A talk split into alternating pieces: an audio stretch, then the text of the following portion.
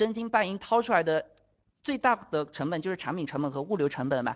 既然你要选择这款产品，你要把钱花出去，一万也好，五万也好，对不对？十万也好，其实它就是一个投资。那投资的话，咱们肯定是希望做的是长久生意，对不对？而不是，而不是那个，而不是说做那个什么短，呃，当然短期生意也可以做了，就是不管你是短期生意还是长久生意。我们都要知道它的整个趋势的问题，因为整个趋势知道之后，我才好知道，哎，我这笔钱我能不能回本，对不对？我这笔钱投进去值不值？所以我接下来我就举一个案例啊，你们可以知道，这个案例是什么呢？是我自己身边亲，就是真实的一个例子，压力毯。因为像我刚我刚才说我是江浙那边的一个卖家嘛，对不对？其实江浙有一款产品是特别火的，尤其是呃就是这款叫做压力毯。叫压力毯这款产品，而且呃压力毯的话卖的最厉害的是杭州下城的一个卖家，杭州下城卖卖家，就是他一个链接大概去年做了，就是去年应该做了一千多万美金，就一条压力毯链接。所以说你知道吗？像我每回去亚马逊官方那个杭州那边做分享的时候，做分享的时候，萧山过来的人都是想要卖压力毯，然后有些江苏过来听课都想卖压，因为压力毯确实是亚马逊的一个大爆款，对大爆款。但是去年的话，我可以跟大家说，我身边的学员去投美国这样做压力毯的，投多少亏多少，对，投多少亏多少。这个压力毯，这个重力毯，我先跟你们说一下，这个是什么样的产品啊？像国外的人，他们有些失眠症、什么焦虑症比较多，就经常睡不着觉。对，那其实我睡着觉的话，身体有个激素叫做褪黑素，有些人为了治疗失眠，他可能会吃褪黑素，对不对？但是毕竟药物这种东西的话，吃多了不好，所以说。他就是老外的需求，就是有没有那种物理作用能够激发出身体的褪黑素的。其实这个重力毯的意思说的接地，也就是它很重，它里面的那种石头颗粒可以压住你，对不对？但是又不会把你压死，就是不会要把你压窒息啊。它只是可以辅助激发你的身体的那个褪黑素，然后你激发出来，你就可以睡觉。是不是觉得这种压力毯好像听上去像神话一样？感觉就会在想，是不是吹的？我当时了解到压力毯作用之后，我也觉得好神奇。但是后面学员做了之后，我会发现，确实它里面的那个材质还是挺特殊的，压在你身上，像我自己也试过一下，好像确实挺好睡觉的。所以这里的话，为什么欧美的需求量这么大啊？其实也是有关系的。那回归到我们今天选品的主题，为什么我经常说？为什么我有提到这个案例呢？就是因为如果说你去做压力塔，你是盲目去投资的，你真的是投多少亏多少，对，投多少亏多少。比如说我一般我去看趋势，我要用到的工具是什么呢？Google Trends 也是一个免费的工具啊，免费的工具。像我会搜它的核心词 Witty Blanket，比如说我做美国站，我就会切美国站，然后我我如果做日本，我就切日本，然后切德。做做德国站我就切德国，然后做法国站我就切法国，然后这边时间一定要切近三年和近一年都要去看一下。那我去看趋势，我重点关注的是什么呢？我重点关注的是旁边的这个热度值。我先跟你们说一下旁边的热度值啊，旁边的热度值代表什么？首先这个二十五代表着流量开始上涨，就是你这个产品要开始火了的意思。然后五十代表着流量大涨。流量大涨就意味着你这个产品要开始大火了，流量开始大涨了啊！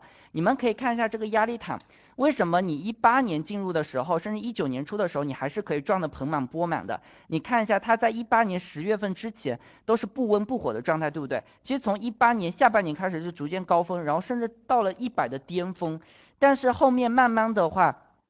它就跌到了二十五以下，就属于那种比较昙花一现型的产品，你们看到没？它现在都是跌于二十五以下的。所以今天啊，如果说你在选品过程当中，那种跌到二十五以下的产品，你得你得悠着点啊，因为跌跌到二十五以下的话，意味着它的热度是一种不温不火的一个状态。所以你知道为什么去年一九年，尤其下半年进入投资压力躺着人做美国亏多做多少亏多少？首先它的热度已经没有这么高了，意味着它需求也没有这么多了。但是源源不断的有人进来，就是就就是中国人嘛，就是这里钱好赚，对不对？就一哄而上了，然后大家都在拼低价，所以拼着拼着，拼着拼着就不知道卖啥了，对不对？三号同学，你是不是没有认真看我们的文档？对，没有看我们的文，看不到屏幕都不知道数据说什么。你是没有把它放大吗？这个 PPT 是可以放大的啊。再跟大家说一下，这张 Google 圈子我们要去看的是左边的热度值，就到时候你们去 Google 圈子去搜你对应的产品的时候，要看你的热度值。热度值有四档，热度值有四档。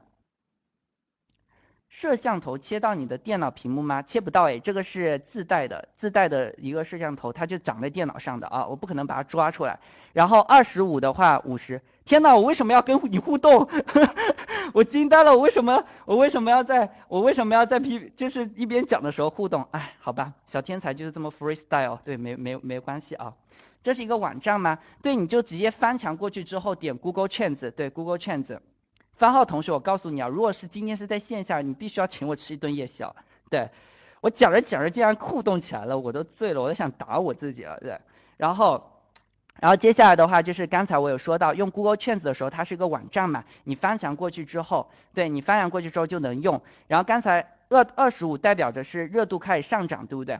然后。五十代表是热度开始大涨，所以你如果按照去年去美国去投资的话，它已经跌到二十五以下了。你们有没有看到这个曲线已经跌到二十五以下了？跌到二十五以下的产品就慎重啊，投资需谨慎，有风险啊，投资需谨慎。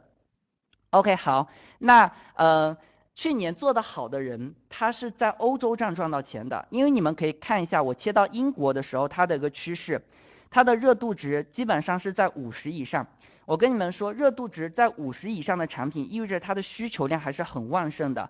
而且欧洲是，刚才我我英国你们跟跟前面的美国比，对？美国已经是昙花一现了，但是英国还是呈现非常旺盛的一个状态啊，非常旺盛的一个状态。所以，而且最重要的是，刚才我说它在五十以上，所以你们经常去搜你自己的产品，看一下你的热度值在不在五十以上。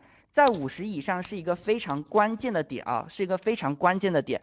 所以这里的话就是，我希望大家能够用这个软件去看趋势，因为看趋势决定了你这笔钱你要不要真正的投进去，对不对？因为如果说你现在的热度已经开始下跌下滑了，那投资就需谨慎啊。那如果说它一直呈现刚需状态的，对不对？热度刚需状态的，那你就可以进一步进行挖掘，进一步进行挖掘啊。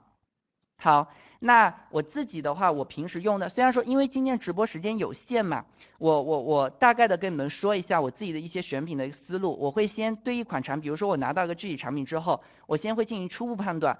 初步判断的话，就是干的四部曲嘛，获取关键词，然后获取需求量，以及获取供应量和计算供需指数。然后获取完之后，再进行深入判断，再进行深入判断。深入判断的时候，我会据市场容量、市场竞争、市场趋势。今天拿了一个市场趋势给大家讲啊，后面如果有机会再跟大家去分。